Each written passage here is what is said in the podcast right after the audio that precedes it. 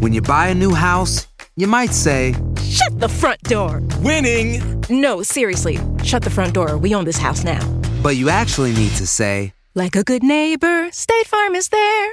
That's right. The local State Farm agent is there to help you choose the coverage you need. Welcome to my crib.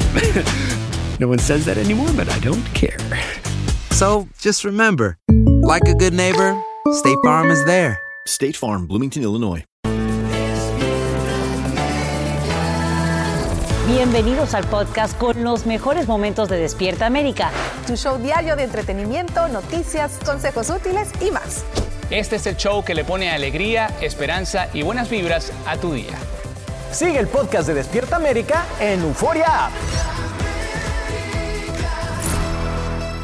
días, familia de Despierta Buenos días, buenos días. Muchas gracias por amanecer junto a nosotros. Buenos días a todos, ¿cómo están, compañeros? Buenos días, compañeros. chulos de bonitos. Vámonos, Eso. vamos a comenzar esta semana como debe ser. Tenemos un gran show que no te puedes perder. Así es, y bueno, más adelante van a ver solo aquí el trailer oficial de Halftime, la serie que cuenta la vida de Jennifer López. A estar muy bien. Eso y mucho más les tenemos preparado esta mañana. Antes comenzamos con las últimas noticias y para eso está nuestra Sacha. Mucho ocurriendo. Muchísimo y preocupante también porque despertamos en medio de una nueva ronda de balaceras en el país y que está a punto de alcanzar uno de los años más mortíferos en la historia. Aquí lo vemos en este mapa que muestra las locaciones de los tiroteos registrados solo este fin de semana y como ves superan la docena. Todo ocurre justo cuando el Congreso estaría más cerca que nunca de negociar una reforma para el control de venta de armas. Saludamos en vivo a Eliangélica González, quien tiene los nuevos detalles. Eli, cuéntanos.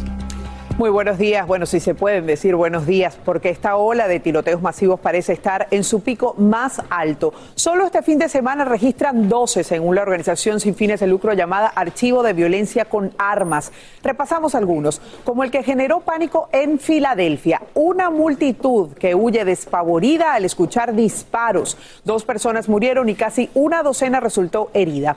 El incidente comenzó con una pelea a puños y luego la lluvia de balas. Uno de los involucrados murió en la escena. Los comerciantes de la zona están preocupados. Escuchamos justamente a uno de ellos. No sabemos si vamos a seguir aquí o algo porque pues está muy feo la situación. Dos shootings en una semana no está nada bien. De Filadelfia viajamos a Phoenix. Allí una adolescente de 14 años murió y ocho recibieron balazos producto de un altercado en un centro comercial. En Chattanooga, Tennessee, se repitió el caos. Tres muertos, uno por arrollamiento y 14 heridos es el saldo de una balacera en un club nocturno. En este caso es el segundo tiroteo masivo que ocurre en la misma zona en la última semana. Todo mientras que en Carolina del Sur, Virginia y Texas, fiestas de terminaron en tiroteos dejando dos muertos y más de una docena de heridos. El mapa se tiñe de rojo y los senadores tratan de ponerle freno a la situación con un acuerdo bipartidista para incentivar las leyes de las llamadas banderas rojas, ampliar la revisión de antecedentes y dar recursos para tratamientos de salud mental y también para la seguridad en las escuelas. Por ahora, prohibir la venta de armas de asalto no está en la agenda, muchachos, a pesar de que eso es lo que pide la mayoría en el país. Eso es lo que dicen las últimas encuestas. Con esto regreso con ustedes. Bien, Angélica González, te agradecemos por estos detalles y hay que destacar que en esta reunión que se realiza en el Congreso este miércoles, pues asistirán los padres de una de las víctimas de Ubalde y no solo ellos, sino también la niña que, como te contamos en Despierta América, se hizo pasar por muerta para sobrevivir. Testimonios desgarradores que escucharán, por supuesto, quienes tienen en sus manos el poder de hacer cambios. Carla. Y también ahora mismo estamos atentos al avance de una multitudinaria caravana de migrantes que este lunes parte desde Tapachula, México, muy cerca de la frontera con Guatemala. Estamos hablando de unas 15 mil personas que caminarían juntas con la meta de tocar suelo estadounidense. De ser así, conformaría la caravana más grande de la historia que viaja a través de México. Casi el 70% de sus miembros son mujeres y niños originarios de Venezuela, Cuba y Nicaragua.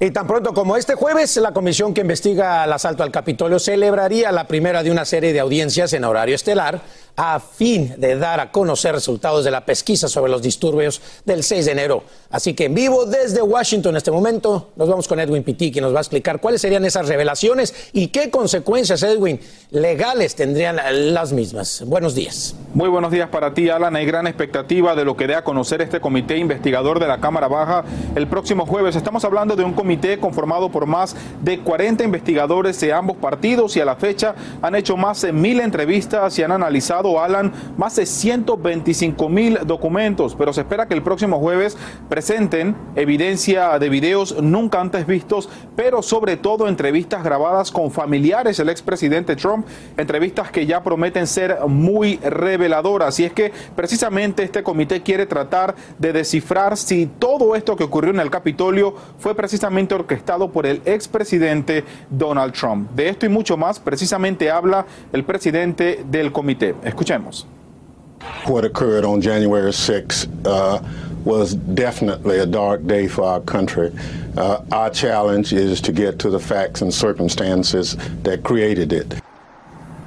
Esta investigación congresional, Alan, sin duda alguna es una de las más complicadas en la historia de Estados Unidos, pero hablando precisamente de lo que se espera, den a conocer esas entrevistas con familiares del exmandatario, sabemos que la propia hija de Trump, Ivanka, habría dicho que el mandatario estaba monitoreando de cerca todo lo ocurrido en el Capitolio desde la Casa Blanca y que en repetidas ocasiones ella intentó decirle que interfiriera, pero él no lo hizo. Por eso y mucho más, a Trump también se le estaría investigando por la presión que puso sobre funcionarios a nivel estatal y local de investigar acusaciones falsas de supuesto fraude electoral.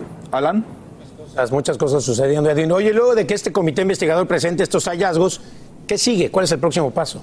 Alan, todo va a quedar en manos del Departamento de Justicia porque sorpresivamente, a pesar de esta investigación que ha sido extentísima, ese comité no puede presentarle cargos criminales a ninguna persona. Lo que sí pueden hacer es de alguna manera evidenciar que hubo un comportamiento criminal y entonces darles información al Departamento de Justicia para que sean ellos los que decidan si quieren presentar algún tipo de cargo o ahondar incluso mucho más en la investigación. Pero como dije anteriormente, Alan, ya muchos en el Capitolio están diciendo que las entrevistas con los familiares de Trump van a ser muy reveladoras. Soy Edwin Pitti en vivo desde Washington. Vuelvo contigo al estudio pendientes de lo que nos traigas. Gracias, Edwin Pitti, en vivo desde la capital del país.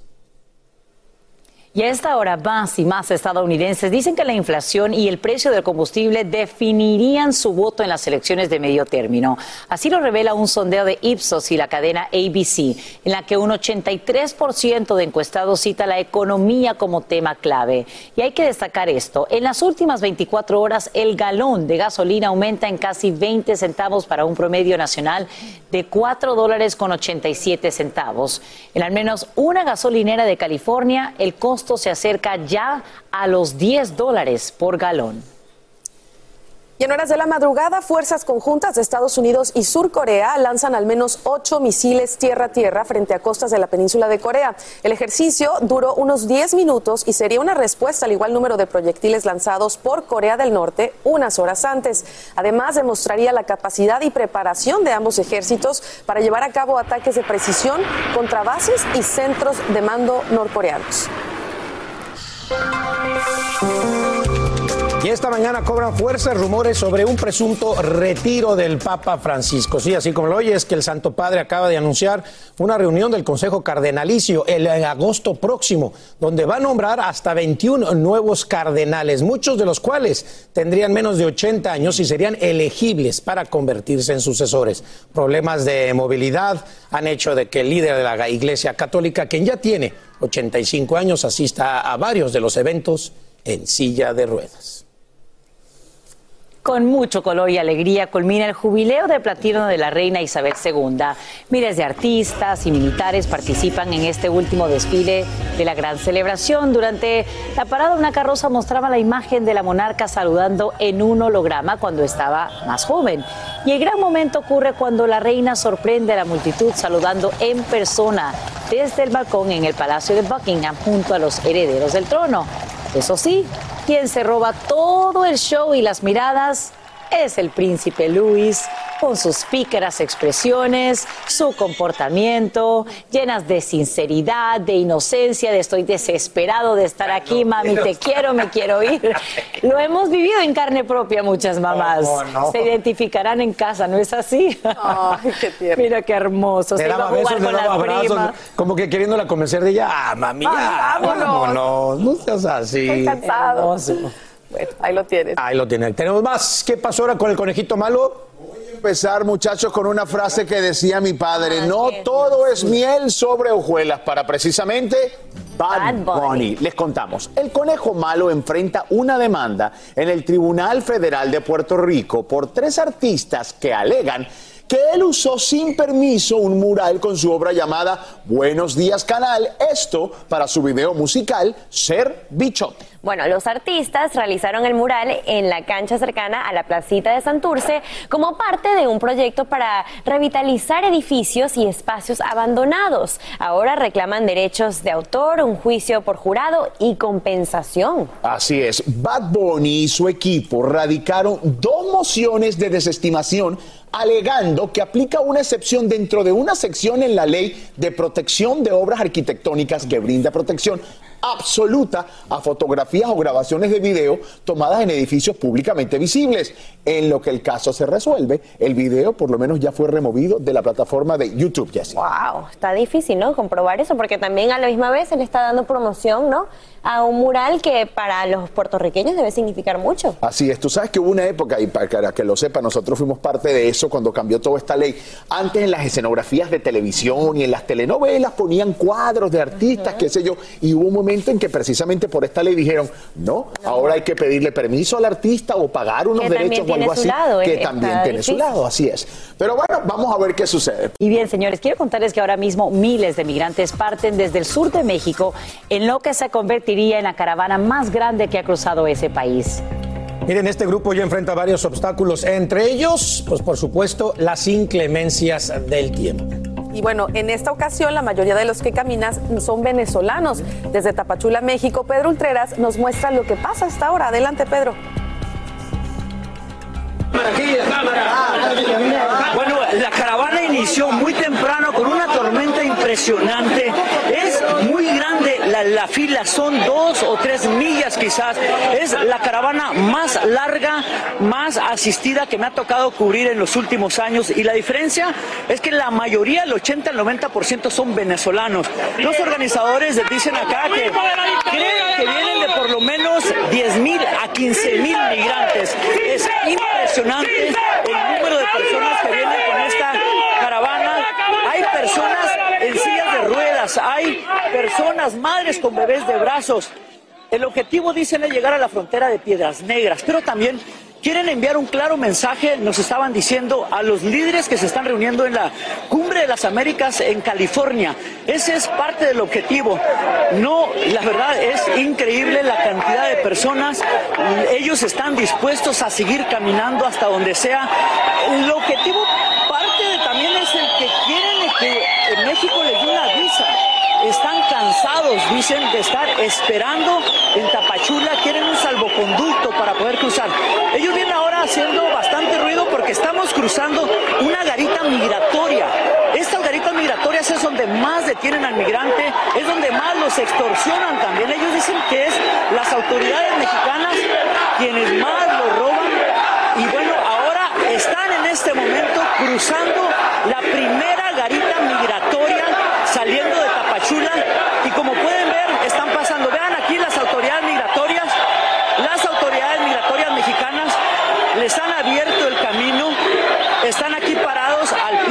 carretera, viéndolos, viéndolos cruzar elementos de la Guardia Nacional Mexicana que en otras ocasiones aquí en este lugar los habían detenido, no los habían permitido pasar, ahora les han abierto el camino y están cruzando, estoy justo al frente de la caravana, pero se prolonga por lo menos dos millas, dos millas y media atrás de mí.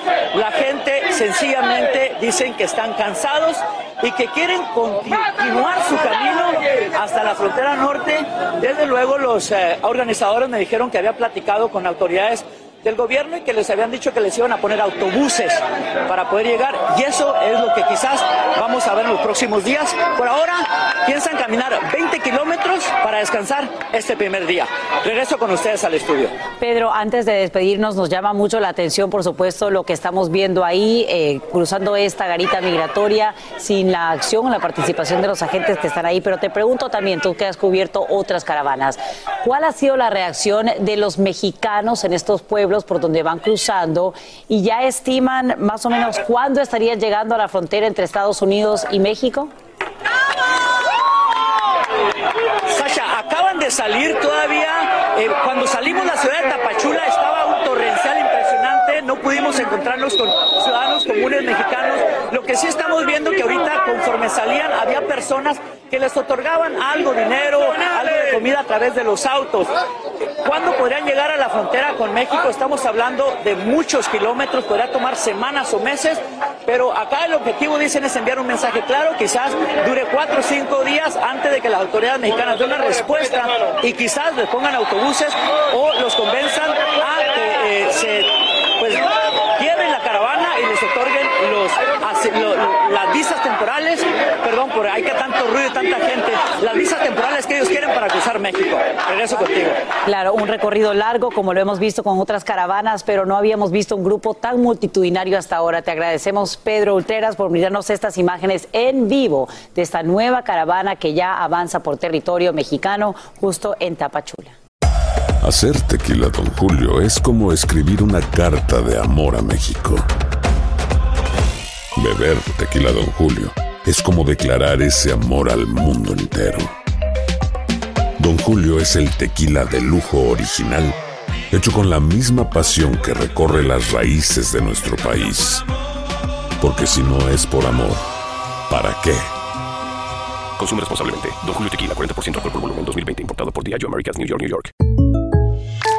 When you buy a new house, you might say, Shut the front door. Winning. No, seriously. Shut the front door. We own this house now. but you actually need to say, Like a good neighbor, State Farm is there. That's right. The local State Farm agent is there to help you choose the coverage you need. Welcome to my crib.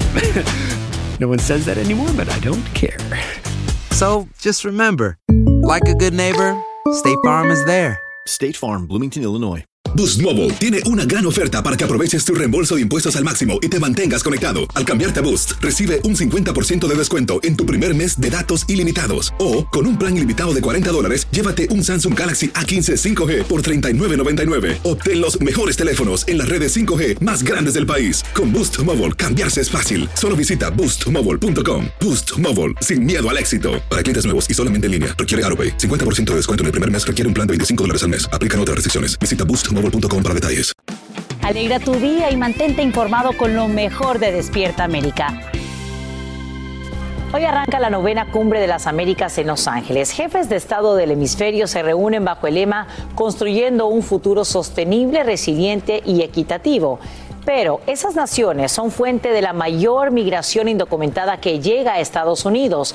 Y activistas pro inmigrantes ya planean manifestaciones masivas. Socorro Cruz conversa con uno de los organizadores en vivo desde Los Ángeles. Socorro, muy buenos días, te escuchamos.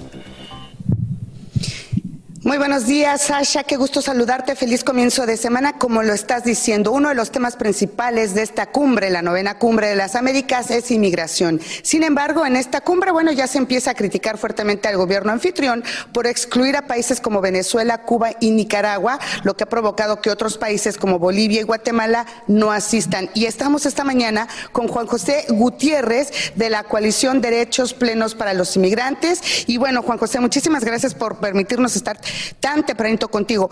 Inmigración, tu tema, ¿qué pasa? ¿No viene México? ¿Viene México?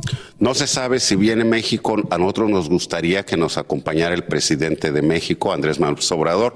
Se ha dicho que si viene, llegará a Tijuana y ahí por automóvil viajará a la ciudad de Los Ángeles, llegando aquí al día 8 para participar plenamente el 9, el 10 y se queda hasta el día sábado. Ahora, el tema principal de esta cumbre, inmigración. ¿Qué esperan ustedes? Esperamos que no solamente se enfoque eh, esta cumbre en medidas para detener la inmigración, sino para resolver el drama que viven millones de indocumentados desde hace cerca de 40 años aquí en Estados Unidos. Que ya se reformen las leyes de inmigración para que saquen a los que ya están acá, que trabajan y pagan impuestos eh, de las sombras y les den legalización. Por supuesto que estás hablando de lo que sucede aquí en Los Ángeles y de en Estados Unidos, de inmigración en cuanto a Estados Unidos. Van a participar más de 35 coaliciones en una marcha en los próximos días. Háblanos de eso. Sí, participarán eh, muchas coaliciones las más importantes serían eh, Católicos por la Reforma Migratoria, Quiero mi tarjeta verde, eh, Coalición a favor de los trabajadores esenciales y, la Coalición Derechos Plenos para los Inmigrantes, que agrupan a muchos grupos. Vamos a tener una marcha el día 9 de junio, día jueves, empezando a las 11 de la mañana en Pershing Square, aquí en el centro de Los Ángeles, y de ahí marcharemos al centro de convenciones, donde estarán sesionando los jefes de Estado para hacer que se escuche nuestra voz a favor no solamente de contener la inmigración sur-norte, sino a que ya se resuelva la reforma migratoria para los millones de indocumentados aquí en Estados Unidos. Muchísimas gracias, Juan José. Tenemos que tener en cuenta, Sasha, también que en esta cumbre se espera, por supuesto, sí, que se resuelva una situación migratoria aquí en Estados Unidos, pero líderes como Juan José y otras coaliciones más también esperan que los gobiernos se pongan de acuerdo y formen coaliciones de trabajo y economía en cada país para evitar más flujo migratorio. Por supuesto que nosotros estaremos muy pendientes. Más adelante, reportándoles en vivo desde el centro de convenciones, en donde se espera que ya estén pues estos líderes del hemisferio, como tú decías, del continente americano. Soy Socorro Cruz en vivo. Vuelvo contigo. Socorro Cruz, te agradecemos por estos detalles en vivo desde Los Ángeles y también al activista Juan José Gutiérrez por acompañarnos en vivo en Despierta América video muestra un misil pasando muy cerca de una planta de energía nuclear de Ucrania hasta la capital de esa nación. Esta imagen surge justo cuando el líder ruso Vladimir Putin advierte que tendrá nuevos objetivos si el gobierno ucraniano recibe armas de largo alcance. Ahora mismo la batalla se desarrolla en calles de una ciudad estratégica ubicada al este de Ucrania y lo único que coincide en ambas naciones es en negar su responsabilidad en el incendio de un icónico monasterio ortodoxo.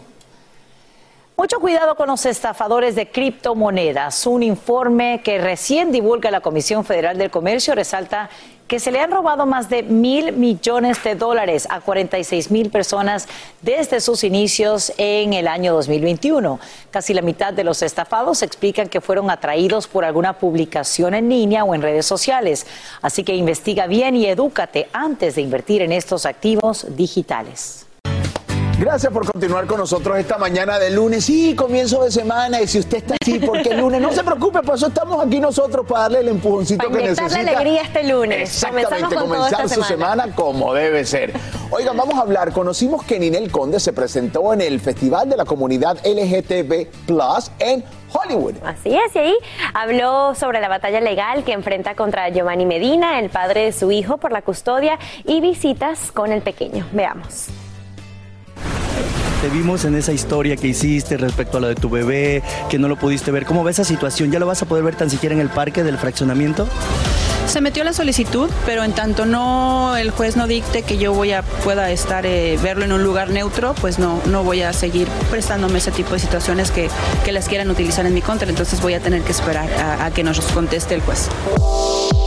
Ninel espera que todo el drama que está viviendo con su hijo sea un ejemplo e inspiración para ayudar a las mujeres que pasan por lo mismo. Todo en la vida tiene una enseñanza y todo puede servir para que podamos ayudar y podamos reflejar a las mujeres. Me han escrito muchísimas mujeres eh, a mis redes sociales diciéndome que están viviendo la misma situación, incluso ya tiene nombre esto que dicen que se llama violencia vicaria, que es cuando un hombre pues te quita a los hijos, ¿no? Como para pues para dañarte a ti o para hacerte sufrir o para perjudicarte. Entonces, bueno, pues muchas mujeres se han unido a esta, a esta situación. ¿Pero qué significa para Ninel Conde ser madre y padre a la misma vez? Uno nunca está preparado para eso, pero bueno, es bienvenido. A mí me ha tocado en muchas ocasiones, en muchos momentos ser mamá, papá, eh, y lo he enfrentado con pues con amor y con responsabilidad y me va a tocar festejar a todos los papás. Voy a estarme presentando en, ah, en Boston. Por último, Ninel quiso dejar muy en claro que ella está solterita y que no tiene ninguna relación amorosa, como se dijo en algunos medios. No tengo novio, tú sabes que desgraciadamente hay, hay revistas que constantemente pues a lo mejor tienen, les mandan o les llega ciertas informaciones que no son ciertas o, o, malinterpretan imágenes. Yo estoy soltera. La cantante lució radiante en el escenario con dos cambios de vestuario y su público gay la ovacionó durante su espectáculo. Y con estas imágenes yo soy Ángel de los Santos. Ahora regresamos a los estudios de Despierta América. Mira, más que hablar un poco, digamos, de la parte personal, que es una de las cosas de las que habla, y lo que sí está claro es que Ninel Conde para mí es una de las mujeres más trabajadoras que hay en el medio. Yo veo constantemente a través de sus redes sociales, y aquí lo compartimos en Despierta América, que durante la semana y todos los fines de semana Ninel Conde está actuando, cantando o trabajando en algún lugar. Lo que quiere decir que es muy chambeadora, una mujer entregada a su, carrera. Y tiene su propia empresa y todo, ¿no? Sus, productos para estar fitness. Exactamente. Es, me recuerda un poco a J-Lo con lo de trabajadora. Ah, bueno, sí. Y por eso es que J-Lo, señores, es uno de los trending topics esta mañana, porque les cuento que anoche fueron los MTV Music Awards. y bueno, ella se presentó ahí y le dieron el award de Generation, el Generation Award. Es decir, por ser una mujer. El premio de la generación, exactamente. Oigan, y realmente el discurso. Yo no había visto a J-Lo en esa actitud. O sea, casi, casi llora de la emoción. Además de eso, su discurso fue muy claro. Ella dijo que sin duda alguna cada tropiezo, cada caída, lo que para muchos era un fracaso, para ella más bien ha sido parte de su crecimiento y que la habían hecho y la habían convertido en una mujer mucho más fuerte, mucho más segura de sí misma. Exactamente. Yo tampoco eh, comparto ese pensamiento contigo porque cada vez que ella acepta uno de estos premios, ella es sonriente, ella es súper alegre, le da las gracias a los fans que también lo hizo en esta ocasión, pero sí se vio una j mucho más conmovida, ¿no? emotiva, exactamente. Y bueno, lucía espectacular. A mí me encantó su look. Tenía un vestido negro que van a ver más adelante en Detectives de la Moda porque llegan los chicos bien afilados. Así es, para ver lo mejor y peor vestido. Y además de eso, también hablando de J-Lo, hay un documental que se llama Half Time, que básicamente cuenta su vida. Hoy vamos a estar aquí celebrándolo y vamos a hablarles un poco más de qué se trata todo esto. J-Lo, sin duda alguna, un ícono, una mujer que tanto en la moda como en el canto, en la actuación, cada vez que hace algo, bueno, el biquinazo de estos días, el mundo entero Para recibir el verano, qué manera de recibir el verano, J-Lo. Ella es lo que le dicen en inglés el triple threat, ¿no? Y, y de verdad que es una mujer que creo que toda mi generación y otras generaciones también como que la ven como un ejemplo a seguir porque ella representa a la comunidad latina, ¿no? Y nunca ha dejado las dos partes, o sea, ella es. el ejemplo perfecto de lo que es la generación Latinx. Exactamente. Oigan, y por cierto, en la próxima hora de Despierta América, aquí hay en Despierta ¡Ah! América en domingo, ayer hablamos con una de las periodistas que destapó el escándalo de Shakira y Piqué, hoy vamos a hablar de eso, hoy vamos a hablar de Nodal, que también estuvo activo, hoy hasta se peleó en las redes de Despierta América. Les dije, empezamos este lunes con todo. Con todo. Y a solo cinco meses de las elecciones de medio término, los precios del combustible alcanzan niveles récord. Un galón de gasolina regular nos cuesta hoy un promedio de 4 dólares y casi 87 centavos a nivel nacional.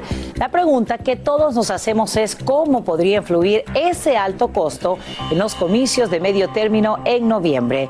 Nos vamos en vivo hasta Nueva York con Fabiola Galindo, quien nos dice lo que revela ahora un sondeo sobre la intención de voto. Fabiola, buenos días. Así es, Sacha, muy buenos días. Nos encontramos en una estación de gas en Manhattan en donde el galón cuesta más de 7 dólares y como decías, a nivel nacional el promedio está en 4 dólares con 86. Esto es dos centavos más que el día de ayer y 15 centavos más que hace una semana. Este precio ha aumentado con más velocidad que en los últimos meses y como bien decías, esta encuesta revela que 8 de cada 10 estadounidenses dicen que la economía, la inflación y los altos precios de la gasolina van a ser factores importantes en cómo van a votar este noviembre en las elecciones de medio término.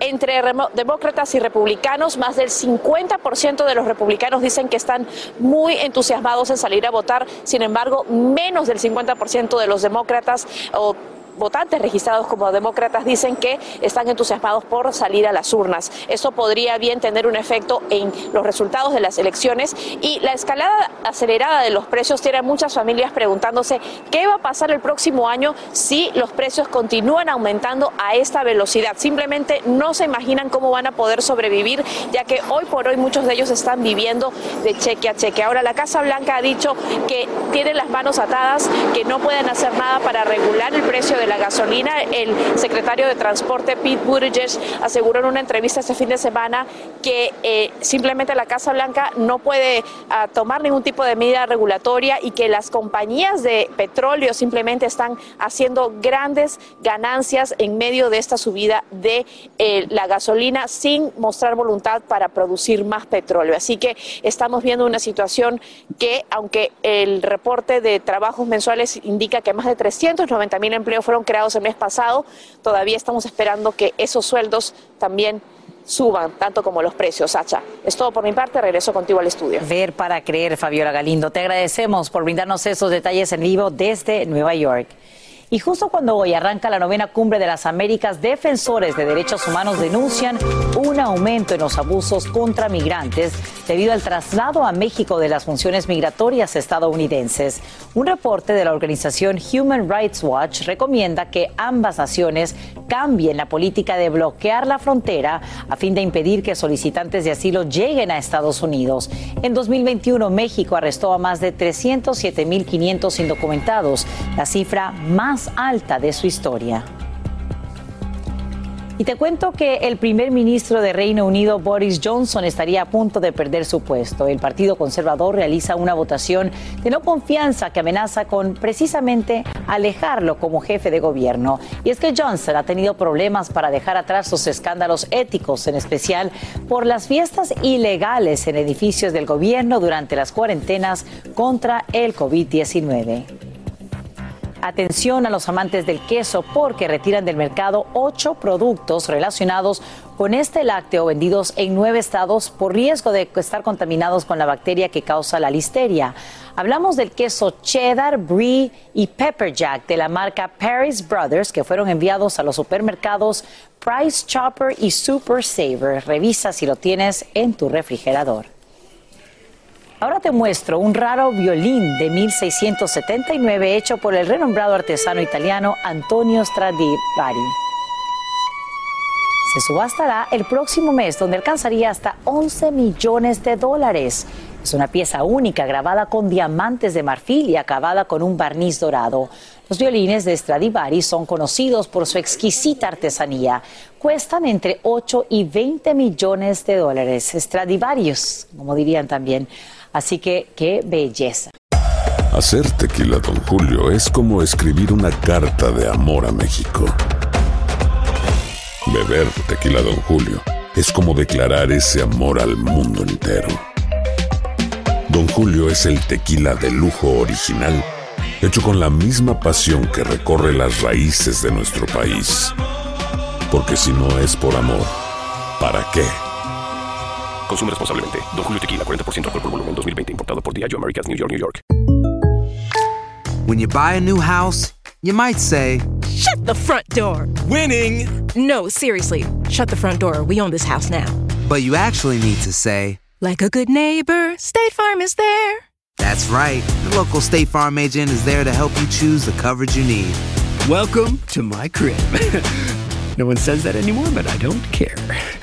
So just remember, like a good neighbor, State Farm is there. State Farm, Bloomington, Illinois.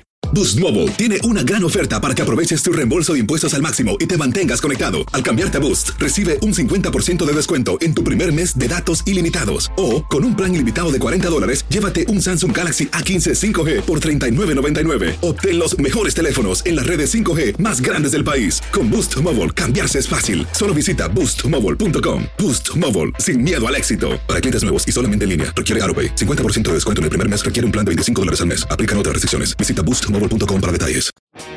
Llegó el momento para que los doctores respondan todas tus dudas.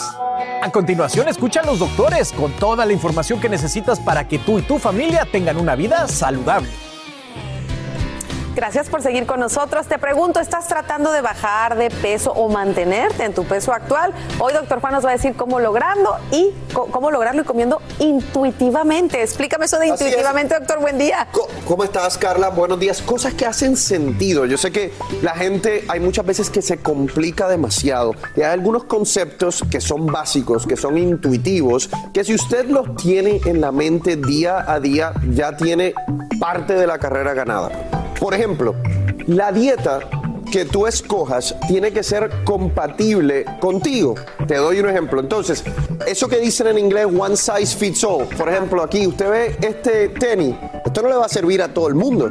Igual es, igual es la dieta. La dieta, hay una que te puede servir a ti, pero a otra persona no. Por ejemplo, yo que me gusta desayunar, porque cuando desayuno veo las noticias de salud del día, no voy a hacer un ayuno intermitente. Ah, eso no quiere decir que eso no funciona. El ayuno intermitente funciona, pero yo no voy a dejar de hacer algo que a mí me causa felicidad todos los días. Entonces, alguien que por ejemplo diga, no, yo no puedo vivir sin carbohidratos. ¿Cómo vas a seguir una dieta que elimina los carbohidratos? Eso te va a durar un mes y después te vas a comer todos los carbohidratos del mundo. Entonces, tiene que ser una dieta que sea compatible con tu estilo de vida. Obviamente no vaya a decir, ah, bueno, pues lo que es compatible con mi estilo de vida es comerme lo que me da la gana. Pues, ok, pero ya entonces usted no está haciendo un esfuerzo por llevar una vida saludable o por bajar de peso. Entonces, compatibilidad es importante. Segundo concepto que es intuitivo. Tienes que dejar que tu cerebro logre sentir que estás lleno. Si tú comes rápido, rápido, rápido, rápido, rápido, no le estás dando tiempo a que el cerebro diga, ok, ya estoy lleno. Si usted piensa, miren, aquí, tiempo, son 15 minutos más o menos lo que va a tardar el cerebro en mandarte la señal de que ya estás lleno, de que no tienes que comer más, que si el plato le queda una cuarta parte, ponlo a un lado, se acabó, te llenaste. Pero si comes tan rápido, no le vas a dar oportunidad. Número 3. Yo sé que usualmente uno come cosas saludables porque estás tratando de llevar una vida saludable, pero tienes que tener algunas cositas en tu dieta que te hagan sentir bien. ¿Qué te hace sentir bien a ti, Carla? Eso, papitas con chile. Ahí está. Me encanta. Pues, y el chocolate. Ok, miren, unas papitas con chile, a lo mejor una galletita de chocolate chip como está aquí, unas papitas.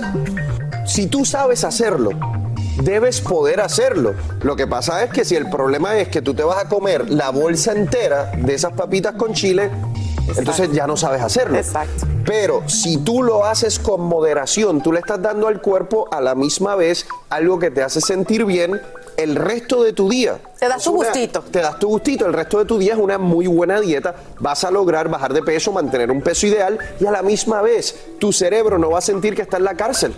¿Entiendes? Porque ese es el problema. Que el cerebro piensa que está en la cárcel. Y no sales si te quieres comer todo. Todo el mundo quiere salir de la cárcel. Finalmente, tienes que respetar tus emociones. Hay muchísimas personas que comen porque están ansiosas, porque se sienten solas, porque tienen algún problema. Entonces ahí es donde viene, miren, comen la pizza y comen todo lo que no deben comer y lo hacen en exceso. Cuando usted tenga una situación así, tiene que respetar esa emoción, tiene que entender que es por ansiedad, que es por soledad o que es porque tiene algún problema y tiene que atacar ese problema. La comida no le va a resolver el problema, la comida va a agravar el problema porque eventualmente va a subir de peso y entonces va a decir, mira, ahora no solo tengo la ansiedad que tenía por X o Y, pero ahora también tengo este problema de que tengo que bajar 20 o 30 libras. Así que coma de manera intuitiva. Obviamente nosotros en Entalla lo ayudamos dándole algunas recomendaciones. Bueno, ya estamos aquí listos para responder las dudas de nuestros televidentes. Vamos a comenzar, doctor, con esta pregunta que la envía Pari Shot 19 y dice lo siguiente. Eh, ¿Cuánto dura un test de coronavirus en salir negativo después de dar positivo? ¿Cuánto espero para retomar el test y estar sin máscara trabajando? Bueno, la, la primera pregunta varía de persona a persona. Por ejemplo, a mí me dio negativo bastante rápido porque yo utilicé el medicamento de Paxlovid. Quizás si no utilizo el medicamento, en vez de cuatro días, a lo mejor me toma ocho. Entonces, hay algunas personas que le da negativo, digamos, en cinco días, seis días. Hay personas que les da negativo en siete, ocho días. Usualmente el primero en dar negativo va a ser la prueba rápida y eventualmente el PCR. La segunda pregunta ya dice cuándo puedo volver a trabajar. Ahí tenemos que referirnos a las recomendaciones de los Centros de Control de Enfermedades. Los Centros de Control de Enfermedades dicen que luego de una prueba positiva, ahí tú empiezas a contar cinco días después, si tú no tienes síntomas, si tú no tienes síntomas cinco días después de esa prueba positiva, con máscara tú puedes eh, romper el aislamiento. Por otros cinco días deberías utilizar esa máscara.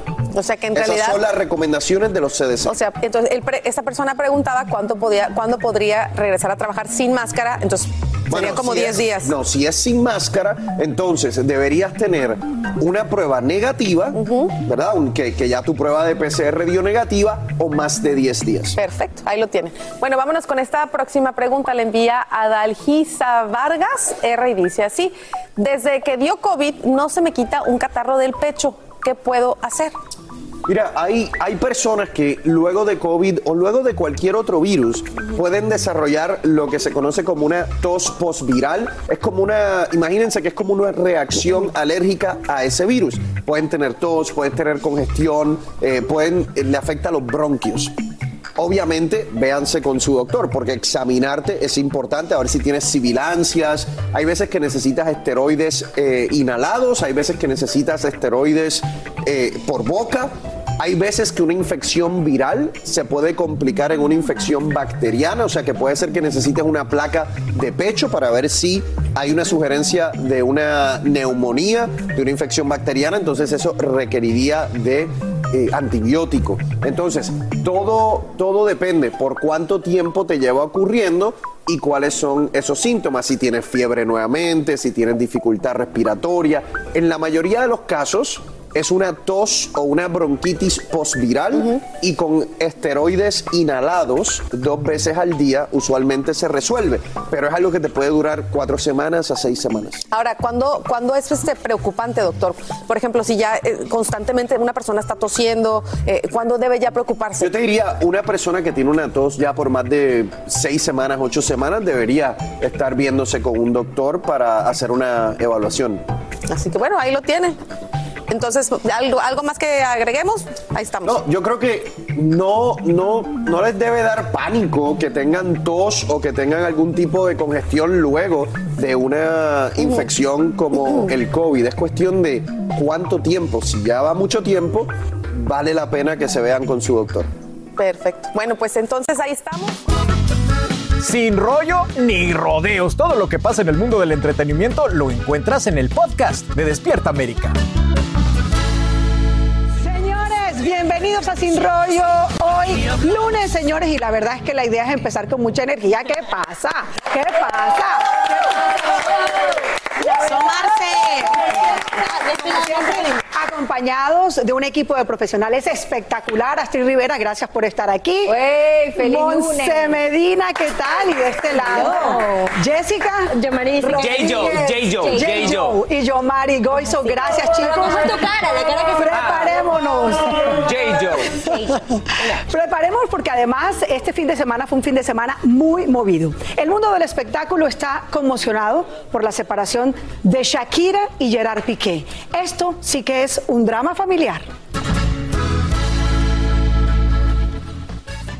Lo hicieron oficial, señores, con un comunicado que dice muchas cosas, pero entre otras dice lo siguiente, abro comillas, lamentamos confirmar que nos separamos. Por el bienestar de nuestros hijos, que son nuestra máxima prioridad, pedimos respeto por su privacidad, cierro comillas. Gracias por su comprensión, eran los rumores muy fuertes, hasta se especuló que Shakira había tenido un ataque de ansiedad y que salió precisamente a aclararlo porque había sido vista supuestamente en una ambulancia durante el fin de semana. Y dice ella, fue por una caída del papá. Y además, lo mejor de todo, nosotros aquí en Despierta América en domingo tuvo una tremenda exclusiva con una de las periodistas que descubrió esto desde el principio. Su nombre es Lorena Vázquez y aquí está toda la historia. Todo empieza con un rumor y la verdad es que llevábamos ya mucho tiempo con rumores incesantes de que la pareja estaba en crisis. Eh, lo cierto es que todo comenzó porque descubrimos que Gerard Piqué ya no residía en la casa de, la casa familiar, en la casa que compartía con Shakira y con sus hijos hasta hace poquitos meses, y pensábamos que se trataba simplemente de, un tema de comodidad de él por eh, eh, temas de trabajo, pero el caso es que ya cuando empezamos a descubrir que esas, esas horas que pasaba en esa casa cada vez eran más y que además pasaba también noches allí, pues ya es cuando nos pusimos a trabajar en el tema y mi compañera Laura Fa y yo, pues finalmente descubrimos que la razón por la cual él habría decidido eh, irse de casa era porque Shakira se habría encontrado muy incómoda al conocer una relación que él tenía con una chica eh, joven de Barcelona con la que no sabemos exactamente qué tipo de relación mantiene, pero parece ser que sus eh, visitas eran frecuentes, que sus encuentros eran frecuentes y eso pudo molestar muchísimo a la cantante. Aquí justo a mis espaldas tenéis el, el apartamento, un ático de lujo en la zona alta de Barcelona. Estamos en la calle Montaner, muy cerca del centro eh, neurálgico de, de, la ciudad y es el piso de soltero que mantenía el jugador eh, de, de, fútbol hasta, bueno, hasta poquitos meses antes de irse a residir con la cantante colombiana, ya hace varios meses y que la cantante sería conocedora de esa, de esa relación. Pero como os digo, desconocemos en absoluto qué tipo de relación mantienen. O sea, yo no sé decirte si es su amante, su amiga especial o qué tipo de relación mantiene con ella. Lo que sí sabemos eh, y a ciencia cierta es que a Shakira le molesta el tipo de relación que mantiene con, con su marido, con su pareja y que eso provoca eh, cierta tensión en la pareja y es por eso que Gerard Piqué decide marcharse de, de casa. Varios meses eh, nos empiezan a informar de que de que Gerard Piqué ha recuperado como su vida nocturna. Él empieza a salir eh, de noche un poquito más de lo habitual y yo creo que esta chica es de ese, digamos, de ese entorno. Eh, la información que nos llega es que es una chica de 22 años, que es rubia, que es camarera y además es azafata de, eventos. Ya os digo que, que, yo creo que se ha debido encontrar con ella en alguna, en alguna noche, en alguna fiesta pero sí que es cierto, y os lo vuelvo a, repetir, que no existen fotografías de los dos en actitud cariñosa, pero sí hay fotografías de los dos juntos. Ahí está, ahí está. Si quieren más que le piquen caña, porque está la historia completica, pero completica y conta. Además, la hermana de Shakira, la hermana media de Shakira, Astrid, tengo entendido que tienes información, también salió a hablar acerca del caso, ¿no? Así es, Lucy, la hermana, una de las hermanas mayores de Shakira, ha dicho que pues que Shakira en estos momentos la entrevistaron, no se sabe dónde fue la entrevista, entiendo yo que esta entrevista fue en Colombia. Una periodista le preguntó que si ella se esperaba esta separación, a lo que ella responde posiblemente. Otra de las cosas que le preguntaron fue que dónde se encontraba Shakira en estos momentos. Hay muchos medios de comunicaciones que han dicho que Shakira se encuentra fuera de España porque está atendiendo eh, juegos de fútbol de uno de sus hijos de Milán específicamente. Sin embargo, la hermana ha dicho que ella se ha ido de España por un tiempo porque quiere de alguna manera sanarse y recuperarse y que de alguna forma lo está haciendo y lo va a hacer de esa forma, separada de España, aunque entiende que va a regresar pronto a su país. Monse, e-, ese tema de aclarar que no iba en la ambulancia, que iba en la ambulancia, que era el papá, incluso hay una foto del papá de Shakira visiblemente golpeado, herido por esa caída. ¿Crees que hacía falta decirlo y aclararlo? Eh, bueno, porque se trata de, de quizás salud mental, yo creo que sí era importante que ella lo hiciera. Me llamó mucho la atención. No pensé de que ella iba a salir a dar esas declaraciones, mucho menos a compartir una imagen de su padre golpeado, pero yo creo que también se sacó tanto de contexto esta imagen porque una persona que tiene un ataque de pánico o algo similar no va a ir en el pasajero de la ambulancia. Normalmente el pasajero va o la persona, el paciente va adentro de la ambulancia y el acompañante se monta ahí al lado del que va manejando la ambulancia. Claro, pero no le van a perdonar nada a Shakira, ¿no? En este momento cualquier cosa que haga Shakira, cualquier cosa tiene que ver con Exactamente, o tiene que ver con despecho. Bueno, así también son las cosas. Exactamente. ¿no? se puede culpar ni a un lado ni al otro. Yo siento que, como dice Monza, o sea, ella tenía que publicar esa foto porque también era algo de que estaba preocupando a, su fanaticada. Todo el mundo pensó que era con ella. Y no sé, no sé si lo hizo tan mucho por lo de Piqué, sino más porque ella se veía afectada, o sea, ella veía cómo el mundo estaba reaccionando a que ella no estaba bien de salud. ¿no? Quiero pensar que no tiene nada que ver con... Y además, alguien en esta mesa la semana pasada dijo, ha salido 20 mil veces el mismo rumor, se cumplió. No, y tú también y Yomari también, pero en esta oportunidad se cumplió Yomari. Yo creo que también sorprendió mucho el comunicado de Shakira, ¿no? Sí, bueno, yo pienso que, lo que la periodista que hemos visto de España ha hecho lo que todos los periodistas deberían de hacer. No ha añadido nada a la historia, dijo, hemos estado vigilándolo si entraba aquí. Entonces, lo ha dicho sin poner nada. Yo creo que por primera vez, obviamente, la presión mediática le ha hecho a ella hablar, pero en España te aseguro que la prensa es muy dura. Muy dura. Entonces, ella quiere tapar cualquier cosa que se dé a entender que ella es la mala de la película. Entonces, ella, eh, o sea, muchas veces le han dicho que ella es como agresiva con él. Entonces, lo de la ambulancia era como que hubo problemas y ella, entonces ella ha querido aclarar Sí. que no, que ella de alguna forma lo que nos hacen entender es que es la víctima de algo que está pasando. Y no que- olvidemos que que, sí en el es cierto, porque- 2014, que en el 2014 Shakira dijo que Piqué era un hombre celoso y posesivo, que no la dejaba hacer muchas cosas porque él era celoso y, Y ella, ella Bueno, mientras es, eso sucede, chicos, y porque me tengo que ir es. y lo seguiremos hablando, no es. solamente hoy, chicos, sino toda la semana, porque esto apenas comienza y seguramente vendrá una canción muy pronto de Shakira, como otras canciones, como las que andan rodando por ahí, por ejemplo, la de Cristian Nodal, que explotó este fin de semana. Estrenó canción para J Balvin, se arrepintió además de pelear con él y también se peleó con la cuenta de Instagram de Despierta América. No, Cristian, no queremos pelear contigo. Todo eso se lo contamos al regresar. Señores, estamos de regreso y como siempre, no, yo Mari le hacemos seguimiento a las peleas, ¿no? No, no a las tuyas con- conmigo, sino a estas. Porque Después, cuando hay una cosa controversial la gente me mira a mí. bueno, Yo, Mari, vamos a Angelical. tú eres el problemático del equipo. después de la pelea entre Nodal y Balvin y la amenaza de la canción de Nodal, él se disculpa, igual además saca la canción, se pelea con nosotros a través de las redes sociales y aquí se lo tenemos todo.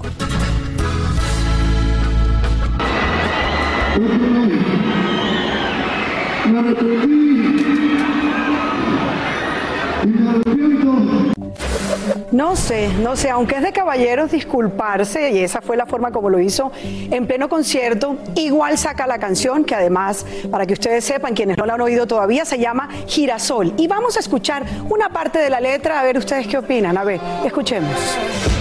Yo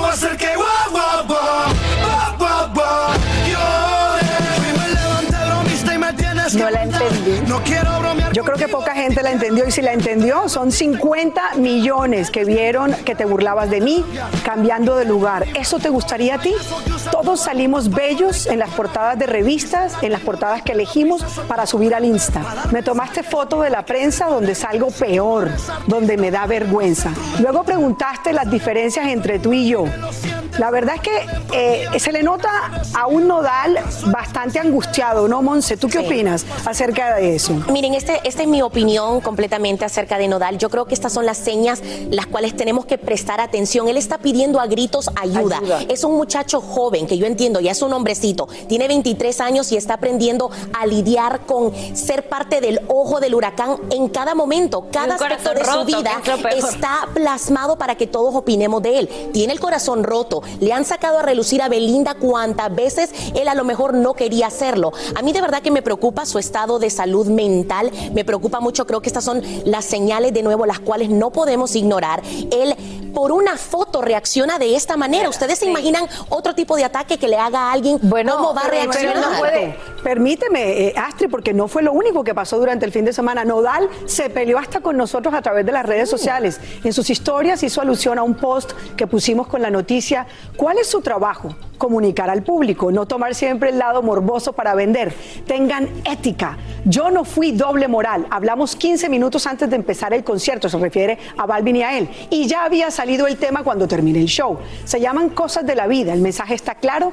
Quien no quiera verlo es otra cosa. Astrid, es Mira, que yo hay- aquí lo está único furioso. que yo no enti- yo sé que él está furioso, Está furioso. pero hay que recordar que él no tampoco es un santito. Hace unas semanas a él le dio por sus propios pantalones y por eh, dentro de su conciencia, no olvidemos todos los mensajes de él con Belinda que él publicó para hacer daño. Entonces empecemos por ahí. Yo creo que se está tomando también todas las cosas personal.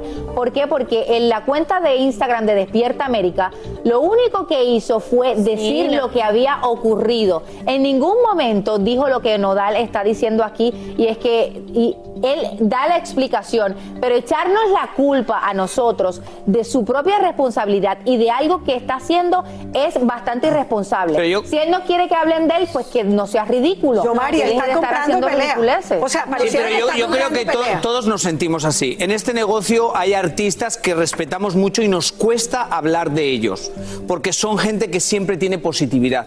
Hay otros artistas que son agresivos, que se eh, pelean con cualquiera y es más fácil hablar de ellos y sacar un chismo. Lo que pasa que Nodal atacaste a alguien que también queremos mucho y lo atacaste tú. Y fuiste de una forma muy agresiva. Y por mucho que queráis vender la paz y el amor, hay canciones, hay cosas que hacéis que son agresivas y nosotros no, nos podemos sentar aquí y decirte y te queremos y te queremos y te respera y te y te respetamos, pero no podemos decir Este que no J es Balvin, agresivo. disculpe, precisamente este J Sí, Balvin. yo sé que se va a acabar el tiempo. ok. Exacto, y que J Balvin se está disculpando. Esta fue precisamente una de las reacciones. Eso no se podía quedar solamente así.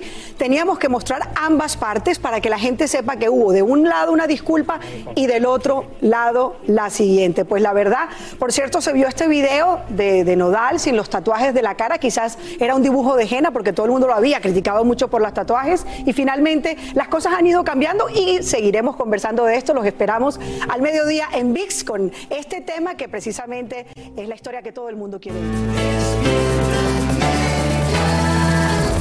Así termina el episodio de hoy del podcast de Despierta América. Síguenos en Euforia, compártelo con otros, públicalo en redes sociales y déjanos una reseña. Como siempre, gracias por escucharnos.